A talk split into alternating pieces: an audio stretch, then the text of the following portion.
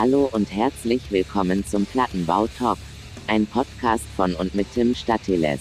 Direkt von den Straßen, ihr Opfer! Heute mit einem Gast, tollen Geschichten und jede Menge Spaß. Nee. Du brauchst ja nicht. Jetzt, jetzt geht's los. Okay, na dann. Ey, wir sind, wir sind live auf Sendung. Ähm, herzlich willkommen, Folge. Oh, jedes Mal wieder. Folge 38. 38 sind wir. Heutiger Gast ist Micha. Ich sag Micha, oder? Oder willst du Alles- Michael? Nee, alles gut. Ich sag Micha, gut. Micha ist Sänger. Ich habe ein bisschen was vorbereitet, deswegen, das wird jetzt, äh, ich, ich baue jetzt so einen Spannungsbogen auf, ja? Ich Nicht, bin dass du dich gespannt. wunderst. Micha war Sänger von einer deutschen Hardcore-Band. Und zwar nicht nur irgendeiner Hardcore-Band, sondern ähm, der Hardcore-Band mit wahrscheinlich dem legendärsten äh, oder einem der legendärsten Intros. Pass auf, ich bin, ich bin so krass vorbereitet. Okay. Lehn dich zurück. Wir hören direkt, wir hören es uns an. Something inside says backsliders! Bastard! Yes! Ist das abgefahren? Das ist super. danke, danke an die Technik. Micha von Something Inside, wie geht's dir? Mir geht's blendend, also ja. Alles andere wäre Jammern auf hohem Niveau. Okay, schön. Ey, das war übrigens jetzt auch eine absolute Premiere, dass ich hier so ein, so ein Ding hier so einstreue. ähm, aber ja, das Intro äh, ist natürlich mächtig gewaltig. Müssen wir nachher nochmal drüber sprechen. Das, Ja. hat, das hat für, für Wellen gesorgt. Okay. ähm, also so in meinem, in, in, meiner, in meinem Gedächtnis irgendwie so. Egal, vorneweg, äh, dir, geht's, dir geht's gut, hast du gesagt. Ähm, Ja. Geht auch heute natürlich wieder um dich, dein, äh, dein, dein Lebenslauf, so ein bisschen im Allgemeinen, dein Hardcore-Lebenslauf ja hier. Deswegen auch bei dir, wo, wo kommst du her? Wo bist du groß geworden? Also ich komme eigentlich, also wie es gerade im Anspieler auch schon war, Senftenberg. Ja. Also wenn man es so will, aus einem kleinen Vorort, wenn Senftenberg einen Vorort hat. Geht noch kleiner. ja, es geht noch kleiner. äh, ja, und da bin ich aufgewachsen und da hat, spielt sich jetzt auch eigentlich noch im, im größeren Teil so eigentlich mein, mein Leben noch so ab. Also ich, Okay, bin immer, also ich bin immer noch in der Provinz. äh, irgendwann mal rausgekommen oder einfach immer da geblieben? Immer da geblieben. Ich hatte eigentlich auch keinen Drang, da wegzugehen eigentlich. Okay. Ja. Weil Und- bis, bis Dresden, wo jetzt die größte Teil meiner Jungs wohnt, sind es 20 Minuten für mich. Ah, na gut, okay. Und in Berlin bin ich, wenn ich wirklich richtig rein will in Berlin, bin ich höchstens, also ich sage jetzt mal anderthalb Stunden. Ja, da bist ja, also da, da lebst ja quasi im Speckgürtel beider Städte. Ja, so, in- so in etwa. Nicht schlecht. Äh, wie- wie, wird man da groß in der Provinz? Also in der Provinz, das war ja, bei uns ist ja alles ziemlich Bikebau geprägt. Und meine Mhm. Eltern haben im Bikebau gearbeitet und von daher, ja, wächst man halt so auf. Zu DDR-Zeiten halt noch bei mir. Mhm. Den größten, Te- also den ganzen Teil meiner Kindheit zu DDR-Zeiten und dann in der Findungsphase kam halt die Wende. Sag ich mal so. Das war Also, eigentlich eine Genau. krasse Zeit für dich, oder? ja, das war sehr krass. Also ich nenne es immer so, also wie wäre es halt gewesen früher. Die viele meiner Generation werden es bestätigen. Ja. Ähm, es war halt, es ging ja alles den Bach runter, wenn man so will. Das ganze Leben hat sich ja von einem Schlag auf den anderen geändert. Und deine, El dein, Absolut, ja. Deine Eltern hatten quasi mit sich selbst zu tun, um ihr Leben auf die Reihe zu kriegen. Sag, sagst Jobs behalten, alles ändert Mhm. sich. Mhm. Und für uns war das halt so, entstand ein riesiger Freiraum. Also selbst politisch gesehen, äh, weil der Staat, der noch existierende Staat DDR, wusste nicht, wo es hingeht, was passiert. Mhm. Deine Eltern wussten nicht, was passiert. In der, in der Schule wusste keiner, was passiert. Also es war einfach nur ein großer Freiraum. Es wurde schon tausendmal gesagt, eigentlich Wild West, Wild West im Osten.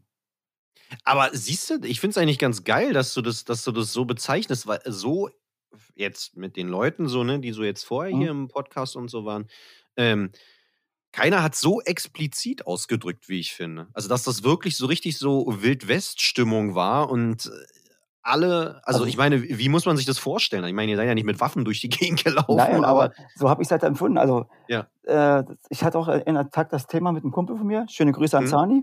Mhm. Äh, die halt Baseballschlägerjahre. Das ist ja, Ja, genau. Das ist ja, das kam ja dann da, da Das war die Abfolge daraus. Ja. Äh, Hier, Hoyerswerda 91 und was da alles war. Ja. Und zum Beispiel jetzt so, äh, was jetzt, jetzt- was jetzt äh, ziemlich viele Schlagzeilen sind über was, was heute eine Schlagzeile wert ist, war da für uns Ja. damals normal. Alltag. Ja, Alltag, genau. Wenn Mhm. jetzt irgendwie ein Überfall war mit Baseballschlägern und so. Und dann, es wird ja heutzutage so aufgebauscht Mhm. und wo wir wir dachten, okay, ja, hm, das war halt unser Alltag. Schon wieder, ne? Schon wieder, genau, ja. Ja. Das, Ja, krass, aber ähm, okay, also wie, wie alt warst du da, nur um das so ein bisschen ein, Als- einzusortieren? Ich bin 77 geboren, als die Mauer fiel, war ich dann zwölf. Mhm. Mhm. Und 90 war ich, zur Wende war ich, ich war 13. In der Ja. achten, Also der achte Klasse kam dann, genau, achte Klasse kam der Umschwung, da war ich 13, 14. Mhm. Und in der neunten, zehnten Klasse war ich dann schon im neuen Schulsystem. Ja. Okay, okay. Zu, zu der Zeit, also ich meine, ne, jetzt, also relativ jung, sage ich Mhm. mal, aber im, im besten Alter, ähm, hast du da irgendwie, also warst du da schon musikalisch, subkulturell, also irgendwo angekommen oder, oder verwurzelt oder wie auch immer? Ja, ich habe mich natürlich auch vorbereitet. Ich hab, man musste ich erst mal sinnieren, wo, wie was anfing. Also, wenn ich da ein bisschen weiter ausholen darf. Äh, Äh, gerne. und zwar war es ja zu der Zeiten so, du durf, man durfte ja nicht in, ins imperialistische Ausland reisen. So, so hieß es ja früher, hinter dem Ja. anti-imperialistischen Schutzwall. Ja. Ähm, und zwar meine, meine Mama durfte aber schon einmal, ich weiß gar nicht, wann das war, 87 oder so, durfte mal sie mal nach West-Berlin fahren. Okay. Und irgendeine Familienfeier. Aber sie durfte halt nur allein fahren, die Familie durfte halt nicht mit. Es, es war halt so, Fluchtgefahr. genau. Und damit sie einen Grund hat, zurückzukommen. Ja. Äh, und sie hat mir einen Walkman mitgebracht. Also, Oh, okay.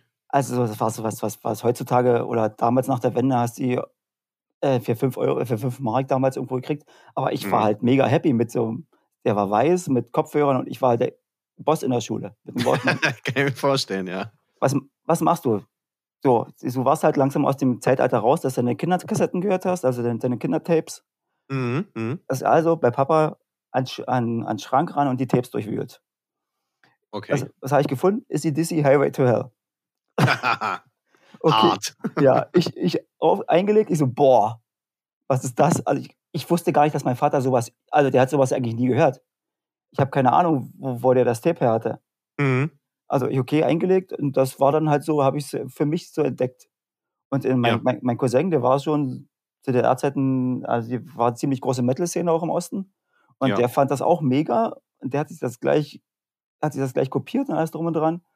Und ich weiß gar nicht, wie ich dann drauf gekommen bin. Bei uns zu DDR-Zeiten gab es so einen Jugendsender, der Radiosender, der ist DT64. Okay. Und da habe ich dann, irgendwie bin ich dann auf so eine Hip-Hop, da gab es immer eine Stunde, ich weiß nicht mehr, wie die Sendung hieß, so Hip-Hop-Sachen. Mhm. Ich bin dann irgendwie, da lief dann halt äh, Beastie Boys. Ah Und ja. Mhm. Beastie Boys haben mich so geflasht, dass ich da eigentlich dann von diesem Hardrock-Zeug, was ich jetzt immer, ich habe ja eigentlich nur ACDC gehört, mit nichts anderes. Das, was da war halt, ne? Ja, genau. Ja. Bin ich dann eigentlich zu, zu Beastie Boys und da hab, dann bin ich über Beastie Boys zum Hip-Hop gekommen. Ja. Genau, und dann war ich, ah, nein, vorher, vorher war es noch, genau. Bevor Beastie Boys kam, war noch, da war ich noch sehr überrascht drüber.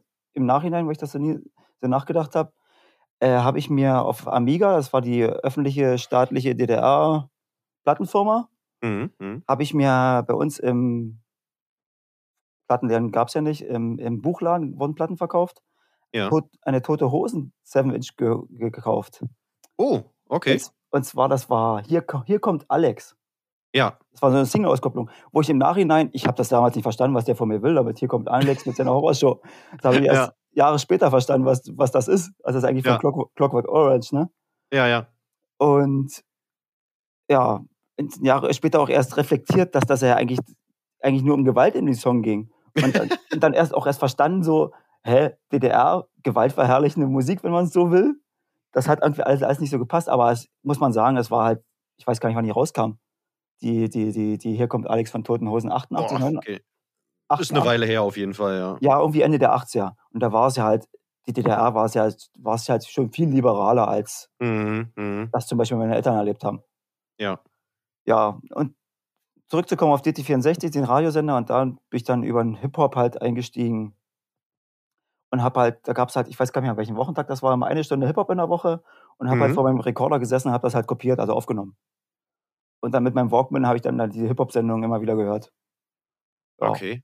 Aber eigentlich auch eine krasse Wendung, oder? Ich meine, über ACDC, äh, Naja, Hosen und dann Hip-Hop. Das, das war halt Beastie Boys, die kamen ja so mehr aus dem Punk, so, also wenn man so will. Ja, stimmt, ja. Ich bin dann über Beastie Boys dann so, so allmählich da reingerutscht. Mhm. Ja.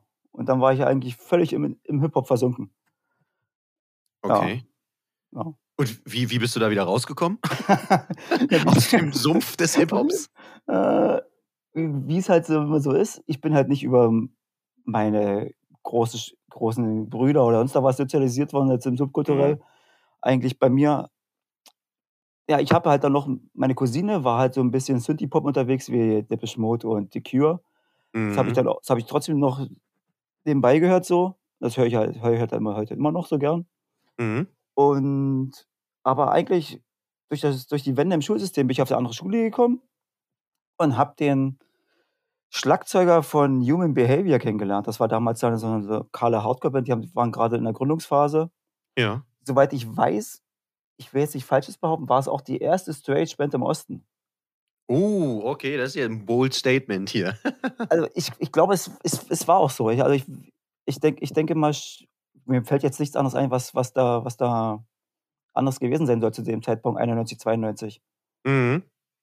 Wenn jemand was weiß, bitte mich gern berichten. genau, also genau. Hier nochmal der Hinweis: schreibt, schreibt mir, schreibt Micha, sagt Genau, Bescheid, wenn, wenn, wenn das jetzt Quatsch war. genau. Ja, und den Schlagzeuger habe ich halt kennengelernt in der Schule, der war eine Klasse über mir. Er war eigentlich auch Hip-Hop, hat eigentlich mit Hardcore nichts zu tun gehabt. Also, ja, und hat halt Schlagzeug bei denen gespielt. Und Mhm. über, den, über den Content Hip-Hop sind wir halt so aufeinander zugekommen. Und dann, durch, die, durch ihn bin ich halt dann in dieses Hardcore-Ding reingerutscht und habe dann die anderen Jungs kennengelernt vom Human Behavior. Ja, Und bist da auch irgendwie ja offensichtlich ein bisschen hängen geblieben, ne? Ja ein bisschen, glaube ich. ähm, okay, also du im Endeffekt, du bist da irgendwie so ein bisschen äh, äh, äh, Subkulturen ja durchlaufen. Ne? Genau. Also wie gesagt, Hip-Hop, Hardcore, Punk, irgendwie alles so ein bisschen mitgenommen. Und dann, äh, wie, wie du es ja selber gesagt hast, so rutschen da oder beginnen da plötzlich diese, diese Baseballschlägerjahre. Also, das, also, das, wie war das? Also war das von heute auf morgen plötzlich sind da, keine Ahnung, Horden von, von Faschos irgendwie rumgelaufen und haben euch durchs Dorf gejagt? Oder, oder war das so schleichend? Also, Also ich muss, ich muss sagen, Senfteig war eigentlich immer so ein roter Fleck in der Braunsoße. Okay. Also Senftenberg, klar hatten wir auch unsere Probleme, aber die kamen meistens Mhm. von außerhalb. Und bei uns war es eigentlich umgedreht, dass die, dass die, dass die, eher die Faschos ihre Probleme an Senftenberg hatten. Mhm. Also es hat sich auch erst entwickelt. Und zwar, ich kann mich noch an ein prägendes Er- Erlebnis erinnern. Das war 91, war ja, wie gesagt, war ja, was war da was? Ich glaube, es war 91, ne? Mhm. Und da waren die, die großen Über äh, Ausschreitungen dann Hoyerswerda mit den, mit dem, mit dem Bewohnerheim der, der damals Ja. Gastarbeiter. Und, und unsere, sag ich jetzt mal, Faschos aus Senftenberg hatten halt dann irgendwie Connection zu denen nach Hoyerswerda. Das ist ja nicht, ich glaube, es sind 20 Kilometer von uns bis nach Hoyerswerda. Ja, ist recht, Und- äh, richtig dran, ne? Genau. Und die haben die damit angeschleppt. Wir hatten so eine lokale Disco Mhm. und die hatten die halt mit angeschleppt. Und es war bis dahin immer eigentlich so Waffenstillstand, nenne ich es jetzt mal, in Senftenberg. Mhm. Die hatten halt, unsere Punks hatten halt keine Probleme mit unseren Nazis da, weil es war, weil die kannten sich halt alle noch von früher. Die sind alle gemeinsam groß geworden, Genau, oder? es war, es war halt eine Soße, ne? Also Ja. das, zu DDR-Zeiten waren das alles Punks oder, oder, oder Metal-Kids. Und dann nach der Mhm. Wende kam das erst dann dieser große Umschwung, dass ja viele Nazis waren auf einmal. Aber warum? Das, ich kann es dir nicht erklären, ich weiß es nicht. Also für, mich erschließt sich das ja auch nicht. Ich, ja, Also ja, Ahnung. weißt du, das ist so, also das ist ja so eine, so eine skurrile Denkweise. Also das, das System, Ja, das- in dem du groß geworden bist, ist plötzlich weg und plötzlich bist du Fascho? Also, ja ich, keine Ahnung. also zu DDR-Zeiten gab es ja auch Faschos, so ist es ja nicht. Ja, logisch, klar. Also das vom Staat natürlich nicht, nicht pro, äh, staatlich gesehen gab es halt keine Faschos. Das Problem ist ein Westproblem, wurde uns Mhm. immer erzählt. Und aber ich denke mal, dass dann, dass dann einfach dieses, ja, das ist Deutschland wieder zusammen und wir, wie es halt manche, ich sage jetzt mal Murmelköpfe, wo oben nichts weiter passiert, also dass wir mal zwei Murmeln zusammenschlagen. Oh, jetzt, Ja, ja.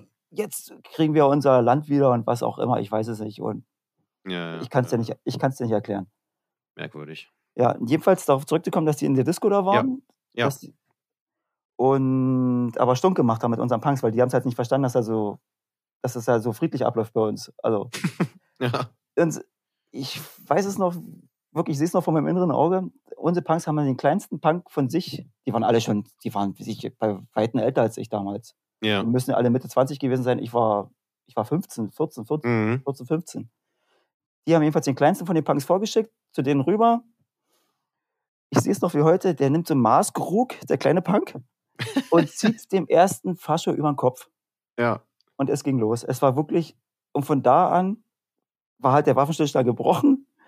Und es ist wirklich, die haben wirklich, also ich habe sowas, ich habe da gestanden, ich so, okay.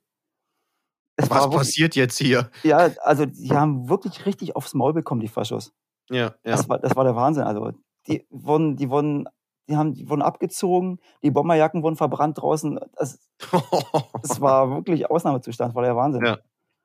ja, und von da an hatten also unsere Faschos bei uns eigentlich nicht zu lachen. okay, aber- aber andersrum, wenn ihr außerhalb von, von Genau. Senftenberg unterwegs warst, ne? Genau, genau. Wir sind, das hatte ich auch mal so eine, so eine, so eine krasse Situation. Ich weiß nicht, ob das, wie das, wie das medial kommuniziert wurde, also wie, kann ich jetzt nicht sagen. Aber damals gab es bei uns im Umland so eine Wehrsportgruppe. Mhm. Und die haben einen, haben einen Taxifahrer erschossen. Okay. Also war richtig, richtig krasser Scheiß so, ne? Ja. Und das ging ja natürlich als, hast ja als Kind dann auch gedacht, oh Mann, scheiße. Ja. Und ich mit einem Freund sind getrennt. Wir wollten irgendwie zu einer Party oder so auf so ein Dorf weiter außerhalb. Der war so ein, wie es halt Anfang der 90er auch war, so ein, so ein Grunge, so ein Grunge-Typ. Also Ja. Nirvana, so, halt, so eine Kutte, halblange Haare, wie man halt so aussieht, ein bisschen abgeschlissen. Ein bisschen lumpig. Genau, und ich, ich sah halt auch nicht regelkonform aus, halt in meinem, in meinem jugendlichen Hardcore-Outfit da. Und wir, wir trampen halt, es war dunkel, auf einmal halt, halt ein Auto an. Wir so, klar, alles geil, steigen ein. Wir sitzen drin. Oh nein, Fahrstuhl. Scheiße. Falsches Auto. wir sind wirklich so, oh Mann, wir haben es nicht gesehen im Dunkeln. Wir sitzen im Fahrstuhlauto drin. Ich so, fuck. Und das war halt genau zu dieser Zeit, wo der Taxifahrer von dieser Wehrsportgruppe umgelegt wurde. Ja, ja. Wir so, okay, ich so, danke. Ich so, ja, okay, die fahren im Wald dran, das war's. Aber wir sind, ey, wirklich Glück im Unglück, wir sind da ganz glimpflich rausgekommen. Die haben, ich weiß nicht, ob sie es realisiert haben, was wir für Typen sind. Ich habe keine Ahnung. Die wollten dann irgendwo da in dem Dorf, wo wir hin wollten, wollten die zu ihrer Garage, haben uns gefragt, ob wir mitkommen wollen. Wir so, nee, nee, nee, lasst uns hier raus. Äh, wir wollen hier raus und wir wollen, haben uns an der Kreuzung abgesetzt und sind weitergefahren. Ich so, boah, Wahnsinn. Alter. fuck. Das, Ja. war, das war echt, das war echt. Also in dem Moment dachte ich, okay, dein junges Leben ist vorbei. Ja, ja. Kann ich mir, kann ich mir vorstellen. Ähm, du hast es, du hast es gerade erwähnt, ähm, ihr hattet eine, eine Disco irgendwie. Genau. Also war das so der, der, der lokale Spot für euch? Damals, zum, es gab schon, also die Jungs von Human Behavior hatten irgendwie von der Stadt so einen Raum bekommen, das hieß, wurde dann auch zum Jugendclub irgendwie zur EV, zum eingetragenen Verein. mhm. Und das hieß Jam, das Ding. Okay. Und da sind dann auch damals, da hat sich das ganze Subkulturelle dann in Selfmade gleich abgespielt. Aber ja, die, die, die Disco war, es war halt am Wochenende, wo sich alle getroffen haben. Also und dann musikalisch natürlich war es na- war es natürlich Durchfall. okay. Aber, aber man, da hat sich halt alles getroffen. Wir haben draußen auf den Treppen gesessen und naja, wie es halt so ist, ne? Ein bisschen abhängen. Genau, abhängen. Ja, Ja. okay. Äh, wann ging es denn bei dir mit einer eigenen Band los? damals die Jungs von Human Behavior, ich hatte mit denen eigentlich ein Projekt, das war das erste Mal, wo ich dann hinterm Schlagzeug saß. Also ich glaube, wir hatten drei Songs oder so, haben auch mal eine Show live gespielt, das war es dann aber auch schon. Okay. Aber das war, ich kann, ich glaube, ich weiß gar nicht, ich weiß gar nicht mehr, wie wir, heiß, wie wir hießen. Ich glaube, Downside oder irgend sowas. Okay. Ich krieg's nicht mehr zusammen. Jedenfalls Ja. waren wir vier Mann, logischerweise. Ich habe Schlagzeug. Andy, Andy von Human Behavior hat Gitarre gespielt. Der Schlagzeuger von Human Behavior, hat- nee, ich weiß es nicht mehr. Ich krieg's nicht mehr zusammen. Wilde Ja. Mischung. Ja, das war so, das war auch. Ich kann's dir nicht mehr, ich kann dir nicht mehr sagen, was, wie das musikalisch war, was das war. ja, und dann war jahrelang Stille und dann, ich glaube, 99, 98 haben wir erst wieder angefangen. Nein, stimmt gar nicht. zwischendurch, Mitte der 90er haben wir noch so 'n Cleveland-Style haben wir hatten wir so Integrity, Ringworm hatten wir noch 'ne Band, die ist Carnage. Ah, okay. Und das war auch ziemlich düster, also ja. Das war das war wirklich so in Cleveland, also Ja, ja. Was Aber auch nur 'n kurzes Ding. Das ging über z 2, 3 Jahre, Ja. so ungefähr. Wir haben lokal haben wir relativ einige Shows gespielt Ja. und aber es war jetzt relativ alles nur lokal bezogen. Mhm. Ja. Mhm. Wir hatten auch wir hatten auch auf aufgenommen was, aber das kam nie raus irgendwie. Dann ging's dann zu Ende und Liegt Ja. noch irgendwo in irgend 'ner Schatztruhe. ja, das habe ich das Tape habe ich auch zu Hause. Nicht Aber schlecht. aber es ist auch die einzige Aufnahme, die existiert, ja. Zum zum Glück oder eher schade? Nö, äh, ne, zum also eher schade, würde ich sagen. Also, ich fand das Okay. musikalisch, wie gesagt, das war halt mehr so Cleveland. Mhm, mhm. Ja, das war so 'n Cleveland-Style. Okay, und in der in der Zwischenzeit, ähm, war Senftenberg so 'ne also 'ne 'ne Konzerthochburg oder sind die Bands dann also, ich meine nur, weil wenn man mal so sich alte Tourposter und so weiter anguckt, da tauchen ja teilweise Städte auf. Also, da würde ja heute keiner mehr hinfahren. Ähm, die kennt ja heute gar keiner mehr. Äh, wie war das damals? War Senftenberg irgendwie mal so 'ne so 'ne Showstadt oder musstet ihr wirklich, wenn Konzerte stattgefunden haben, irgendwo hinfahren? Also, ich sage mal, die großen Sachen musstest du logischerweise nach Berlin oder Leipzig fahren. Okay. Äh, aber sonst so sonst so die Jungs von Human Behaviour haben sich wirklich gedreht, damit fing's eigentlich schon an. Ich glaube, die erste Show die bei uns im Jam stand fand, war, glaube ich äh, Feeding the Fire, Spawn. Die waren Ui, damals ja. die waren damals auf Tour, genau. Ist aber eigentlich auch 'ne stabile Mischung, ne? Genau. Und das hat sich dann das hat sich dann auch so weiter durch die durch die Jahre gezogen. Das hat bei uns gespielt Blindfold Mhm. damals. Dann auch viele lokale Sachen. Ja. noch später haben dann Chokehold mit Chokehold mit Feeding the Fire noch mal gespielt. Ja. Kongress, Endzeit, äh, Ends äh, End in Zeit hießen die, genau, End in Zeit aus Schweden. Also, Also, alles, was da so 'n bisschen zu der Genau. Zeit auch rumgetrommelt hat. Aber wie gesagt, die ganz großen Sachen nicht so, aber eigentlich was so ja, das Warst du eigentlich. wa warst du selber nur Konsument, also nur Konzertgänger oder warst du da irgendwo mit mit drinne in der Organisation? Damals war ich eigentlich nur Konsument, also ja. In der Organisation Mhm. war ich eigentlich nicht weiter involviert. Ja, weil Mhm. ich eigentlich weiß gar nicht warum. Ich habe später auch mal später habe ich mal 'ne 1 ich glaube, 1 oder 2 Shows gemacht, habe gemerkt, das ist aber nichts für mich eigentlich. Ich bin ich ehrlich gesagt bin ich zu faul für. Ich habe wirklich Okay. größten Respekt vor jedem, der das macht. Ich Ja. also, das ist der Wahnsinn, was dahinter steckt, Ja. was was man da so machen was man so abliefern muss, aber ich bin echt oh, in der Hinsicht bin ich stinkend faul. Hey, ist ja weißt du, also, ist ja auch nicht war ja jetzt auch nicht negativ Ne, gemeint alles gut. im Ich Moment, aber, ich alles gut. Ich ich ähm, ich ja. habe das auch nicht negativ aufgefasst. Ja. Ähm, dann irgendwann Something Inside. Genau. Also, irgendwann ging ging dann das das große das große Projekt, also, die große Band Something Inside los. Ähm, warum? Ah, Ganz doof gefragt. ne, um mal kurz zu sagen, mein wenn vielleicht willst du das noch wissen, meine erste was meine erste Hardcore-Show an sich war. Deine allererste? Meine Okay. allererste. Das war in Wolfsburg, da hatten damals Human Behaviour mitgespielt. Das war die erste Onward-Tour mit mit Blindfold. Genau. Okay. Onward, Blindfold, Human Behaviour und dann aus Wolfsburg, äh, Arge hießen die. Aber ich meine ja Wolfsburg. Also, ich meine in Wolfsburg, da also, ne, da Da waren da aber Anfang der 90er waren da mega Shows, glaube ich. Ne, das meine ich ja. Also, ne, Ja. Wolfsburg ist ja auch so 'ne Stadt. Ich Ja, meine, da da würde ja heute keine keine größere Hardcore-Band mehr spielen. Ne, genau. Aber die hatten damals dieses Jugendzentrum da und da war das war echt super gewesen. Das Ja. war meine erste Show. Und mein ich weiß noch, mein Vater damals: „Oh ja, ja, Junge, du fährst Konzert.“ Ich war ich war 15. Ja. Das war also, jetzt außer den die Konzerte, die ich mit meinen Eltern gesehen habe, irgendwelche Ostrock-Bands, war's ja war das ja war das ja so mein erstes Konzert. Mein Vater gleich so: „Oh, na klar, Konzert ist bestimmt teuer.“ Hat mir 100 Mark in die Hand gedrückt damals. Ich so ich so: „What?“ Nicht schlecht. Ich so: „Du brauchst Geld?“ Weil weil der kannt mein Vater kennt ja halt nicht die oder kannte nicht die Hardcore-Dimension, dass das ja nicht so der dachte, das ist ja sonst was für 'n Konzert. Ja, ja, klar, logisch. Ja, das war Da cool. bist du da aber mit 100 Mark bist du ja wahrscheinlich weit gekommen da, wa? Ich weiß gar nicht mehr, was ich damit gemacht habe. Ich kann's dir nicht mehr sagen. Aber wie we wenn wir jetzt grade schon von da davon reden, ähm, wie bist du da hingekommen? Also, hattet ihr dann irgendwie so 'ne so 'ne Gang mit mit Auto irgendwie? Genau, wie die Jungs von Human Behaviour hatten so 'n ganz alten Bus. Ich weiß gar nicht, was das war. als das Ding ist, glaube ich, dass wir wieder bis dahin gekommen waren, Wunder. Und wieder zurück. Ja, ja, dann hinten, vorne, nur vorne, vorne Sitze drin, hinten war einfach nur Matratzen reingeschmissen. Oh, scheiße. Und sind, wir da hingefahren. Das war echt, das war echt mega cool. Also für mich als, Ja. als Stift war es ja ein Erlebnis. Ja. Aber die haben dich ja dann komplett da mitgeschliffen eigentlich, ja, oder? genau, das war, halt- das war halt so, du warst halt, ich war dann gleich, ja, habe mich ja darauf eingelassen auf die ganze Sache. Ja. Und, und fand das ja, war ja auch mein Ding. Also ich, für mich war das ja was Neues, was Aufregendes und das, Ja, das, hat, ja, mich, das hat mich in dem Moment auch erfüllt. Also und das ist klar, die Jungs waren halt offen, freundlich, haben mich mitgenommen, haben mich sozusagen unter ihre, Fitte, unter ihre Fittiche genommen. Das war ganz Also, cool.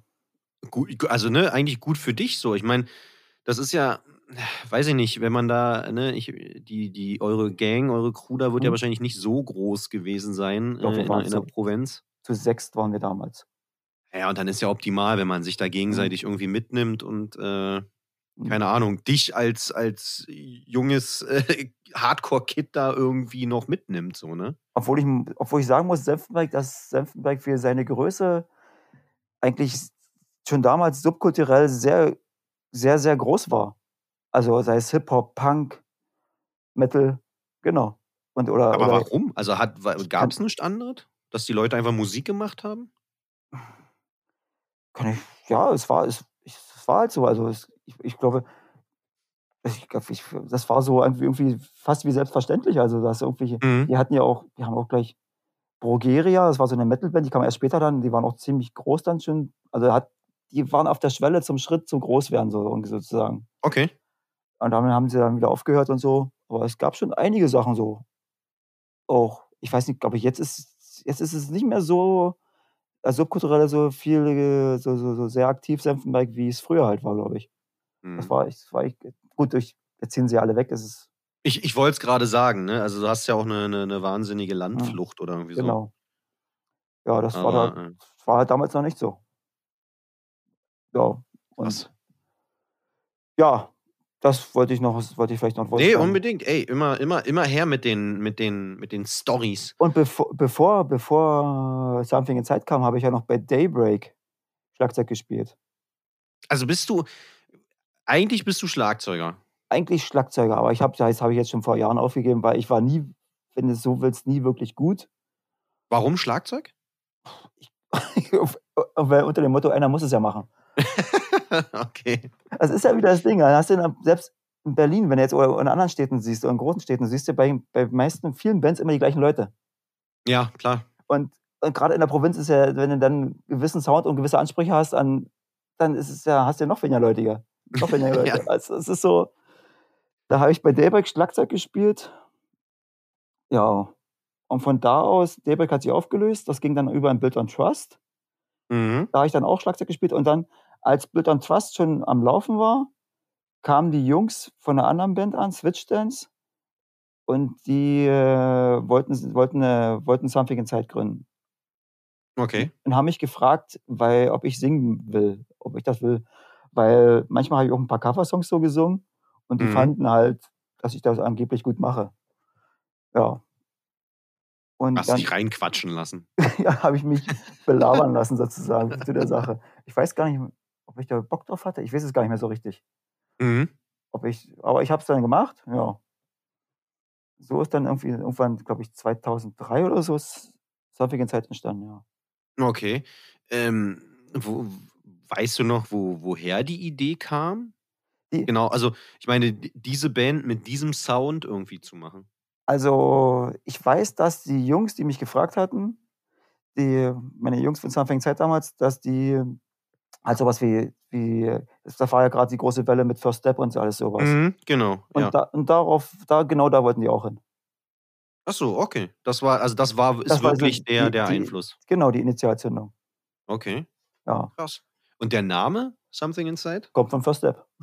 Okay, gut. Also auch daher. Genau, auch daher. Genau, und Okay. danach, danach. First Step hatten sich ja damals aufgelöst gehabt und dann, Ja. und dann hatten sie irgendwann wieder eine Reunion, genau. Mhm. Ja, genau. Aber da wart ihr schon da. Da waren wir schon da, genau. ähm, wie, also, wie, wie war das für dich? Also, ich meine, Something Inside wird ja wahrscheinlich dann auch die erste, in Anführungsstrichen, richtige Band für dich gewesen sein, oder? Mit, mit, mit Touren, Shows spielen und so weiter. Also ich sag, mit Build on Trust waren wir eigentlich auch, haben wir auch viele Shows gespielt, aber nicht, Hm? aber nicht getourt. Mit Something Ja. Inside war es schon ein anderes Level, also schon Wochenende, Wochenende weg und dann nächsten, nächsten Tag wieder arbeiten und so. Das war schon eine andere, ja, war schon eine andere Baustelle. Also es war schon in der Zeit damals, es war halt so, ja. es hat sich, Aber- es, es ging ja Step, es ging ja Step by Step. Es war ja nicht so vom, vom Einschlag, so- wir sind Nee, klar. deswegen hast, du- bist du ja so, sozusagen mitgewachsen. Also Mhm. du hast es ja nicht so empfunden, dass das jetzt ein übelster Wandel für dich ist. Wir haben uns, ja- wir haben uns, wir haben uns ja auch, sag ich mal, jetzt äh, darum bemüht, dass es so wird. Okay, also ihr hattet jetzt nicht, also ihr wolltet jetzt, weiß was ich, wollt, ihr wolltet nicht davon leben, behau- Nee. behaupte ich jetzt mal. Aber ihr hattet schon irgendwo so ein bisschen diesen Drive, so diesen Anspruch da auch. Entschuldige, ich habe mich verschluckt. So, da ist er wieder. Jetzt ist er. Ähm, also ihr hattet schon irgendwo diesen Anspruch, ein bisschen mehr, ein bisschen besser vielleicht zu werden. Ja, klar.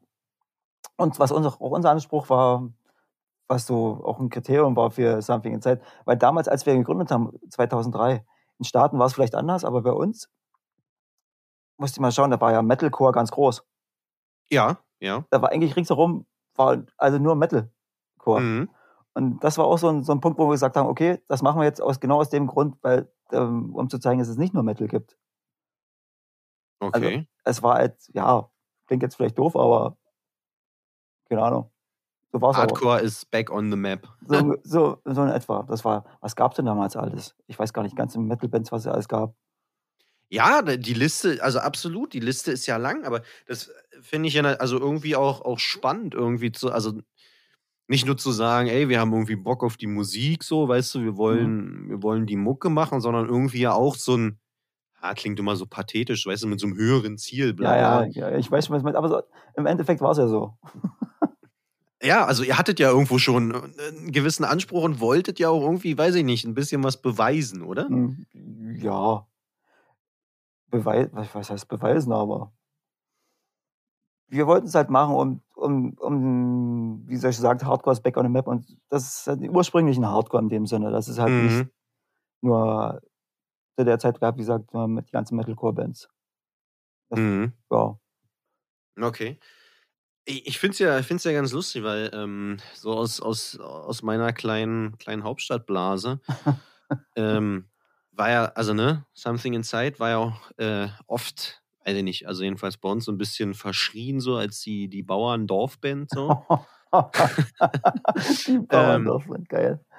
Ja, na, dann, und dann, ne, dann ging das los mit diesen ganzen Internet, äh, äh, mit diesen ganzen Foren und dann äh, ging, ging da irgendwelche Diskussionen los und da irgendwelche Diskussionen. Wie, also habt ihr das auch so wahrgenommen oder war das, war das für euch nicht existent? das war schon für uns so, schon existent, dass dann halt, weiß ich, wir wurden als elitär abgestempelt oder was auch immer. Ja. Also, aber wir, das war, das, das ist, war auch, glaube ich, dann auch später auch so ein Markenzeichen von, von Something Zeit. Äh, irgendjemand hat sich mal, ich weiß gar nicht, ich weiß gar nicht, wer hat sich mal aufgeregt, dass wir halt immer in Turnschuhen kommen und bla bla bla und Ja. dass wir so elitär, elitären Gruppen auftreten. Aber ich so, ich sage mal, hallo, wir kommen aus der Provinz. Wenn wir irgendwo zu einer Show fahren und weiß ich 200, 300 Kilometer fahren müssen, da fahre ich doch nicht alleine hin, setze mich alleine ins Auto, dann packe ich das Auto voll oder fahre in mehreren Autos und packen alles voll, um erstmal, um das, die ganze Sache finanzierbar zu machen, um zu, ja, absolut. und, und dann, um auch mit meinem Freund den Abend zu verbringen. Und Ja. dann, dann steigen halt erstmal, sag ich sage jetzt mal, 20 Mann aus vier Autos aus. Oder Es sieht natürlich erstmal nach so einer kleinen Hardcore-Army aus. so, ne? deswegen, deswegen, aber warum Ja. soll ich alleine irgendwo zu einer Show fahren und mich in eine Ecke stellen? Also, das, ist, das kommt dann immer so rüber, ja, die Jungs, die ja elitär mit ihren Turnschuhen und bla bla bla. Und das, Ja. irg- irgendwann hat es uns dann gereicht. Da haben wir auch ein Shirt, äh, die, die eine Shirt-Idee, mit, die, die mit dem Nike-Schuh. Ja, Kennst du vielleicht das Shirt? Ich weiß es nicht. ja, ja. Und dann Something in Zeit und hinten steht ja oben, fuck you, we have enough friends.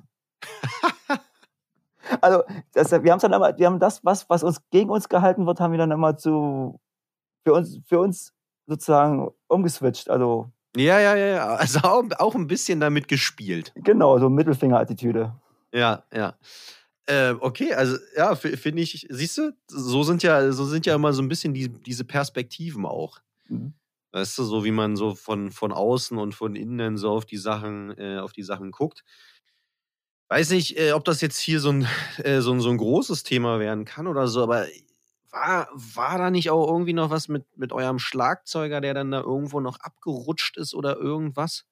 Hm, Ich So. weiß, ich weiß, was du meinst. Du meinst, da gab es ja dann noch diese, diese, diese. ähm, Also irgendwelche Nazi-Vorwürfe, Genau, die dann genau, euch in eure Richtung? Das Problem ist, dass, äh, wie will ich es sagen, damals aus unserer, aus unserer Crew halt oder aus unserem weiteren Umfeld, also unserem Umfeld, Something Set Umfeld, die Leute kannten ja auch schon Jahre. Also ich, Ja.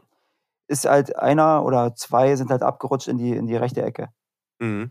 Über, über, über den Fußball halt, und dann in die, wie es halt, so- wie es halt so passiert. Und Ja. er war halt wirklich ein sehr guter Freund von uns. Also, und, aber wir haben uns halt dann davon distanziert als Band und als, also persönlich auch, weil Mhm. das geht ja, für mich, für mich geht das halt nicht. Ja.